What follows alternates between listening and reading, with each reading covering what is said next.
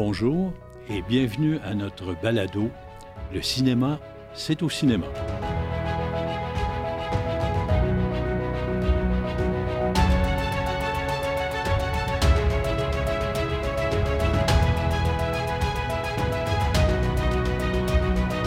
Épisode intitulé La chronologie des médias reprend ses droits.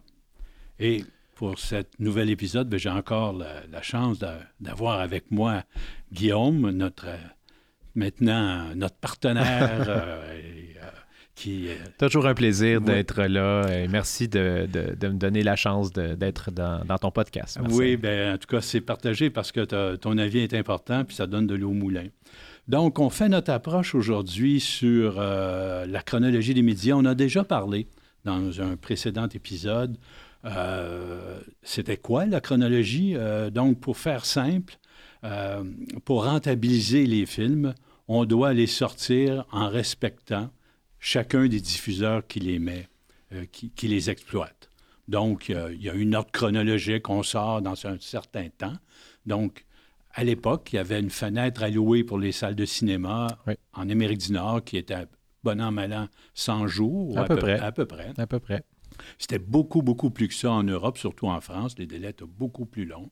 Et puis après ça, il y avait les autres. On suivait dans le temps avec les DVD qui avaient une courte fenêtre, suivi des télés payantes, suivi après ça de tous les autres. Parce qu'il faut comprendre que si on sort simultanément un film sur tous les médias, ben, il n'y a plus de rentabilité parce que les télévisions généralistes vont avoir accès instantanément, puis euh, Tout à les, fait. les revenus vont complètement s'effondrer. Exactement. Euh, et, on enlève un peu l'effet de rareté qui, euh, qui est propre à un produit. Oui, exactement. Et aussi, le, fait de créer un engouement, créer Absolument. Un spectacle, c'est quelque chose qu'on ne peut pas voir. On voit la bande-annonce d'un film. Moi, je parle évidemment du cinéma. Euh, on crée l'intérêt, mm-hmm. mais on ne peut pas voir le film. On peut pas. Et d'ailleurs, Netflix ne, est très, très peu porté sur les bandes annonces parce qu'eux autres, ça sort immédiatement. Exactement. Donc, c'est pas leur, leur modèle d'affaires qui fonctionne pour eux, mais pour les cinémas, du moins dans le passé, ça a toujours été un peu comme ça, de donner, de créer une attente. Le fameux terme anglais qui est plus difficilement applicable en français, le awareness, le fait de connaître quelque chose qui existe. Exactement. Je sais qu'il y a un film qui s'en vient, je vais aller le voir ou j'ai envie d'aller le voir. Exact. Et on revient encore parlant de la chronologie. certains distributeurs, suite à la COVID, ont fait toutes sortes d'essais, ont sorti en simultané, puis après ça, se sont dit, bon, on va donner des délais de 15 jours, on va donner des délais de 30 jours. Et le plus bel exemple qu'on a en ce moment, ben, c'est Avatar, la voix de l'eau. Exact qui sort bientôt, après plus de trois mois. Et demi. oui, on est, on est dans le 100 jours à peu près. Il y a également eu Black Panther en novembre, qui il y a eu 82 jours. Et ça, c'est des, des, chiffres, des, des, des délais qui, qu'on n'a pas vu depuis trois ans. Exactement. Et c'est pas parce qu'il n'y a pas de, d'outils comme il y a eu pendant la, COVID. Euh, ça reprend ses droits, comme tu as dit dans, dans, dans, la présentation de l'épisode. Et c'est juste on voit que c'est juste un, modèle d'affaires qui est naturel. C'est ça. Qui n'est pas forcé. Donc, on arrive maintenant avec, euh, dans le temps, il n'y a pas ça des Windows, des fenêtres. Oui. Voilà, on a des fenêtres coulissantes, comme on l'a déjà dit. Exact, hein, qui, s'adaptent selon la performance du film. S'il est très euh, performant ou pas, on va le sortir plus rapidement ou moins. Et, et, je vais juste peut-être donner une petite anecdote. Il y a probablement peu de gens qui vont écouter, qui vont s'en souvenir, mais parlant de fenêtres et d'exclusivité, moi, je n'ai pas connu ça, mais tu pourras me corriger si je me trompe, mais il y a très, très longtemps, il y avait un délai d'environ six mois entre les films qui jouaient au Québec en français et les films qui sortaient aux États-Unis. On jouait l'été aux États-Unis, puis on jouait à Noël au Québec. Et ça a pris une loi. Et ça a pris une loi pour obliger les distributeurs à sortir dans un délai de 45 jours en langue française. Sinon, ils devaient retirer euh, de l'affiche les films en version anglaise pour laisser la place aux Français. Il y a eu une loi qui a modifié ça et qui a tout changé. Qui a tout changé. Parce que souvenons-nous qu'on a joué le fameux Dans de la mer. Nous, on l'a joué à Noël. Oui. Le film est sorti au mois de mai. Oui, oui, c'est ça. Ça fait drôle, hein? Oui, ça faisait drôle parce que tout Ça- le monde allait se baigner. Nous autres, on était dans la neige jusqu'aux yeux, il faisait moins 30. Ah oui. C'était un peu particulier, mais c'était toute une époque comme celle-là. Tu as parfaitement raison. Et ça a évolué, le monde a changé. Et euh, aussi, une autre anecdote que les gens ne se rendent pas compte, mais que j'aime souvent euh, euh, remémorer, c'est qu'on ne s'en rend pas compte. Mais Netflix, et bien des gens un peu, mais je trouve que Netflix euh, est, est- est- est très fort là-dedans, a une fenêtre hyper restrictive. Les gens pensent pas à ça, mais si vous voulez écouter une série très populaire sur Netflix, c'est impossible de l'écouter ailleurs. C'est Ouais. impossible d'aller l'acheter sur iTunes. C'est impossible avant d'acheter le DVD. Ce n'est que sur Netflix. Stranger Things? Netflix. Des fois, un an ou deux après, il va sortir en Blu-ray, en DVD, quand c'était encore. Mais même aujourd'hui, essayez d'aller chercher, à moins que ça ait changé depuis quelques semaines que je n'ai pas regardé, mais ont une fenêtre très, très, très restrictive. C'est correct, c'est leur produit. Oui. C'est- On pourrait, finalement, c'est une porte barrée à double tour. Euh, oui, exactement. fait que quand on dit il faut pas qu'il y ait de fenêtre, Ouais. ben non, on regarde pas tout le, le- le- le ouais. portrait. C'est ça. C'est ça, puis c'est pas négatif. C'est c'est leur produit, ils Mais- payent pour le faire, puis c'est très correct. Sinon, à un moment donné, le monde va moins s'abonner. Euh, mais ça en est une fenêtre. Oui. Et c'est pour ça qu'on va regarder un peu euh, le modèle d'affaires des deux, parce qu'on on a vu qu'il y a de nombreux changements, et c'est pour ça que la chronologie des médias prend ses droits. Exact. Parce que le modèle d'affaires des deux, le premier modèle d'affaires, c'est les salles de cinéma. Les salles de cinéma ont une formule simple. On paie un billet d'admission pour aller voir un film, donc on paie à, à la pièce pour chaque film qu'on voit. Et après ça, on cumule tout ça, puis on appelle ça les revenus box-office, qui nous donnent euh, une bonne température de l'eau, puis qui aident à publiciser les films, à voir leur performance et tout ça. Et on peut allouer l'argent facilement aux distributeurs par film. Exactement. En contrepartie, les plateformes de diffusion en continu, le streaming, eux, ils ont une formule euh, différente. On parle d'abonnement, puis on parle d'abonnement, excuse-moi, à un catalogue, à un ensemble, en fait, une bibliothèque. On paye pour ça. Exact. Et la bibliothèque, on doit la tenir euh, intéressante en ajoutant du produit pour qu'elle soit toujours à la page, parce que quand on a fait le tour de la bibliothèque des films qu'on aimait, ben, on va se désabonner s'il n'y a pas du nouveau. Exact. Donc, leur formule, c'est ça. Et là où ça vient compliqué, c'est d'allouer les bons revenus aux films compte tenu euh, d'un abonnement mensuel. Ils savent combien d'heures d'écoute chaque euh, diffusion, chaque film a. Mais là où c'est bien difficile, c'est de dire tel abonné, bien oui, il a écouté euh, le dernier des gros succès, mais il en a écouté 12 autres pendant le mois. Et là, lesquels sont les plus populaires? Parce qu'on sait que c'est lié aussi, les prix, hein, à, Exact. à- à la nouveauté. euh, plus c'est nouveau. Donc, comment on alloue tout ça? Puis on divise les revenus entre tout le monde. Exactement. Ah, c'est très difficile. C'est très difficile. Donc, c'est un modèle d'affaires très, très difficile. Et tu me disais, avec raison, les seuls en ce moment qui peuvent générer un peu de profit, c'est Netflix, alors que toutes les autres sont à perte. sont à perte. Oui. C'est quand même exceptionnel. Il y a des décisions très importantes qui se font par rapport à ça. Et, et- et les, les choses reprennent leur droit. Une image que je peux peut-être donner par rapport à ça, et qui va peut-être faire sourire certaines personnes, c'est que la fameuse bibliothèque qu'on a chez nous, qui ne sert plus à rien, de DVD puis de Blu-ray, là, Oui. ben, elle appartient à eux. Ouais. Elle appartient à ces gens-là parce que tous les films qu'on a dans nos étagères sont disponibles sur ces, ces plateformes-là, puis même qu'on est porté à le faire. On, a- on s'est déshabitué à prendre le DVD puis le mettre dans le lecteur. Ouais. Maintenant, c'est les plateformes qui ont pris ce droit-là.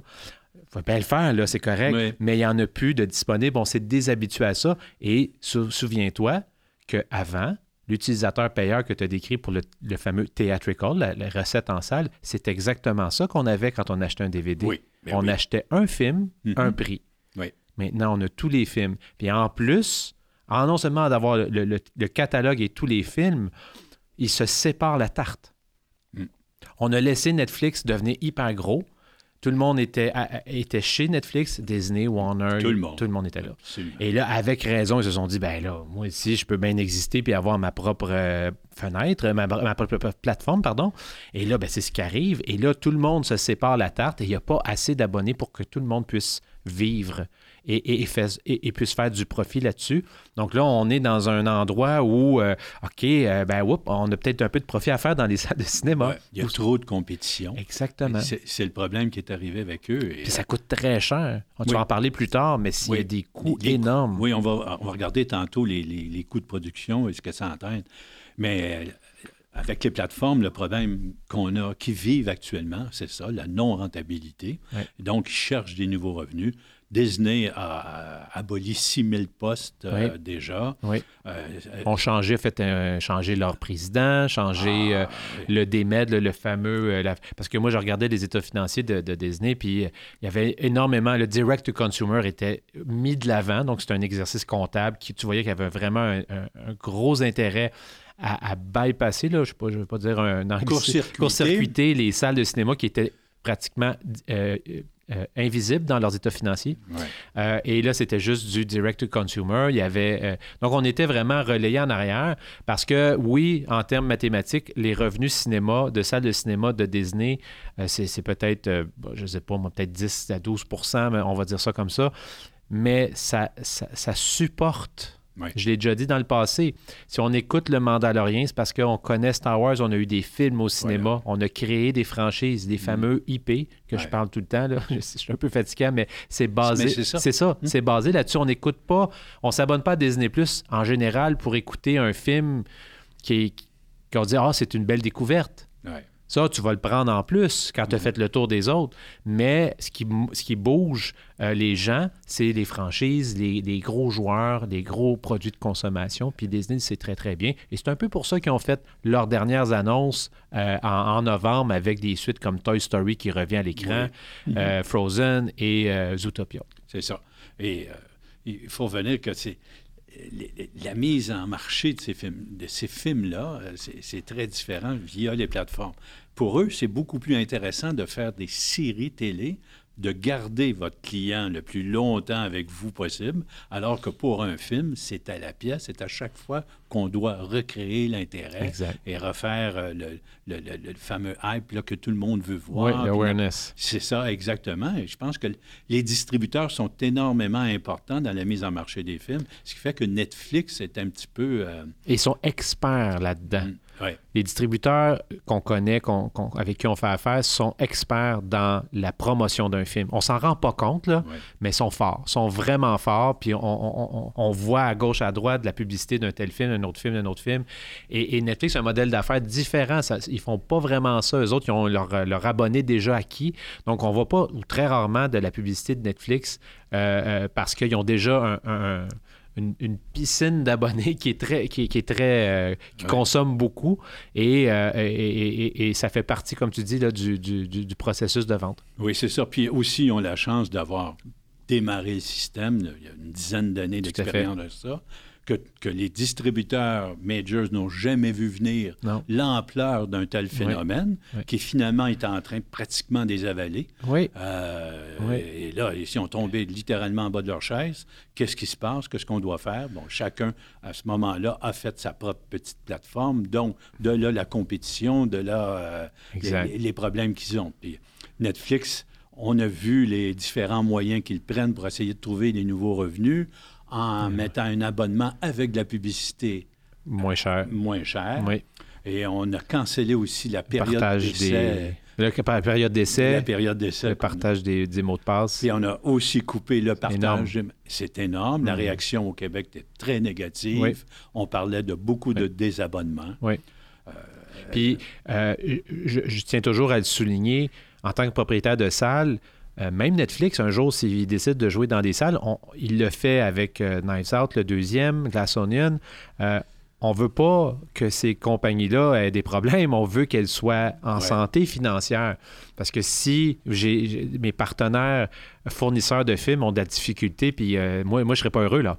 Moi, je ne serais pas heureux parce qu'on n'a pas énormément de fournisseurs. Il y en a six. Si on, là, on voit qu'Amazon est en train de sortir au cinéma, ce qui, est mm-hmm. très encourageant, mais on veut qu'ils réussissent. On est là pour ça, puis on, est, on, veut la, Donc, je pense qu'en bout de ligne, il y a une place pour tout le monde. Il faut juste essayer d'équilibrer tout ça, puis de voir euh, où, le, fameux cinéma en salle se place euh, et comment euh, le rentabiliser. C'est David Saslav, le président de, Warner Discovery, qui a dit plusieurs fois que les grandes franchises ne fonctionnent pas en streaming. Il faut les sortir en salle. Puis après ça, les fait des produits dérivés par la suite. Exactement, et même que les, quand ils sortent sur leur plateforme est plus populaire que quand tu sors seulement sur ta plateforme. Disney, euh, Disney, Netflix a fait énormément de films à gros, gros, gros budget. Et il manque un petit quelque chose. Oui, c'est ça. Puis c'est tellement surprenant chez Netflix, on cherche des nouveaux revenus. Mais je pense que c'est dans leur culture, hein, parce qu'on ne pense pas euh, à peine un délai de 45 jours pour sortir en salle, pour aller chercher 100 millions sur un film. Wow! Quel genre de revenus qu'on peut aller chercher. Puis non, euh, on, le fait timidement. On le fait timidement, oui. Ben, ben euh, ils, ont, leur processus, euh, je pense. ils sont forts quand même, Netflix. en général, ils sont toujours les derniers qu'on va questionner pour le désabonnement.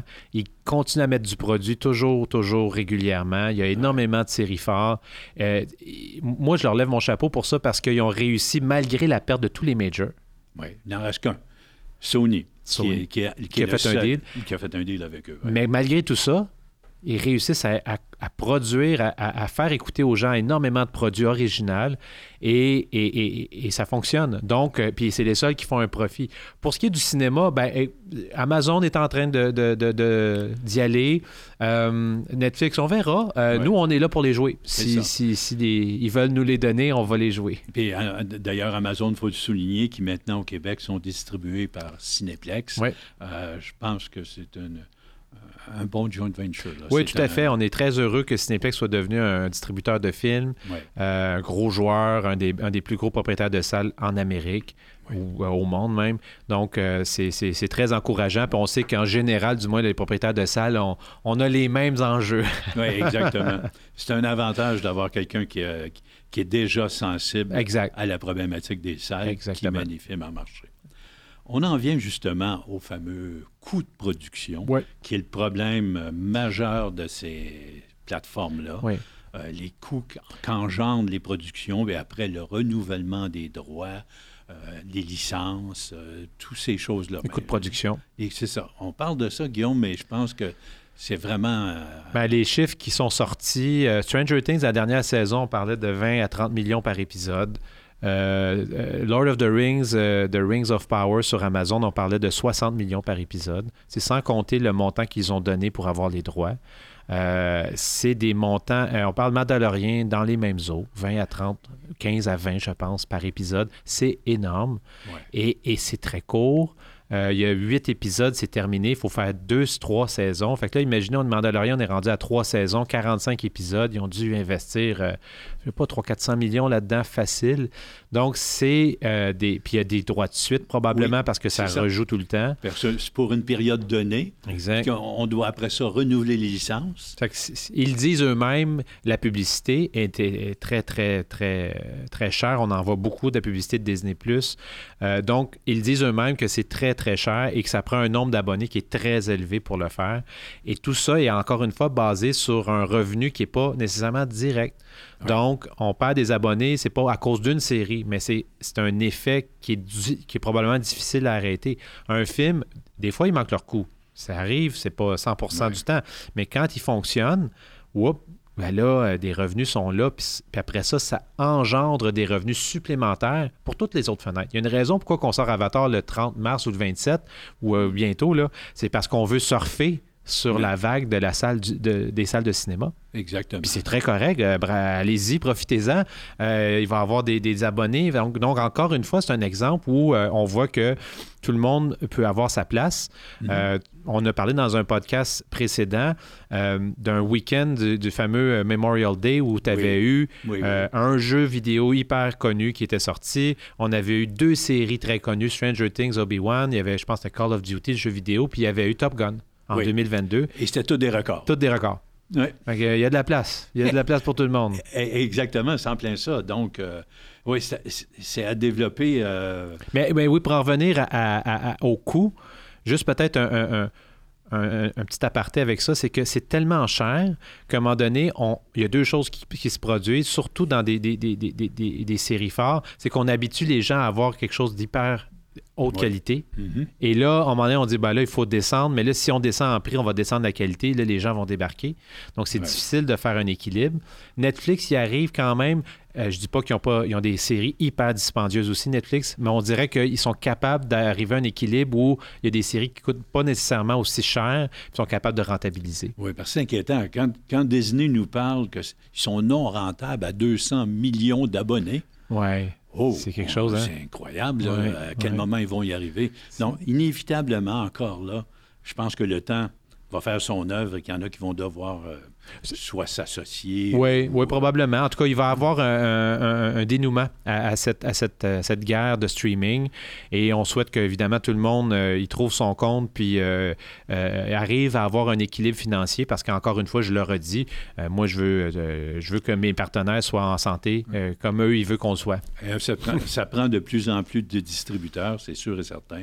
Et comme au Québec, d'ailleurs, on souhaite que nos distributeurs soient en santé. Oui amène de l'eau au moulin. parce que les, derniers films qu'on a vus, euh, films québécois, bien, aident et font souvent la différence.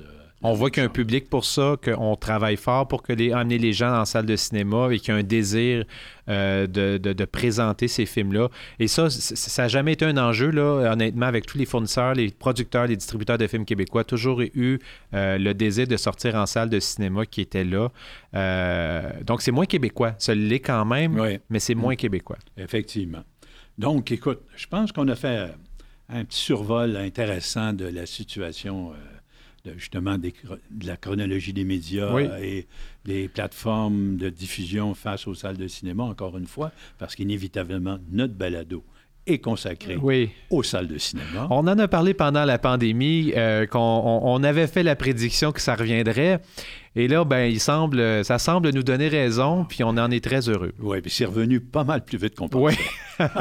non, parce que je voyais ça sur une période de peut-être de 2-3 ans mm-hmm. et pas de 2-3 mois, comme c'est arrivé. Puis, et, ce qui est le plus étonnant, c'est que le fameux deux ans, c'était pour eux le nirvana. Ils étaient tout seuls. Là. Il n'y avait plus de salle de cinéma, il n'y avait plus rien. On avait des, des, des, avis gouvernementaux de nous fermer. Exactement. On n'a même pas pu pouvoir dire on peut-tu. Non, c'était. Euh, Absolument. Et c'était comme ça partout dans le monde. C'est ça, même euh, aux États-Unis, ah partout, les salles ont fermé, tout a fermé. D'ailleurs, euh, on a déjà encore un peu de difficulté à remettre le fameux calendrier du bombard. Mais on y arrive. On y arrive, ça s'en vient. Tranquillement.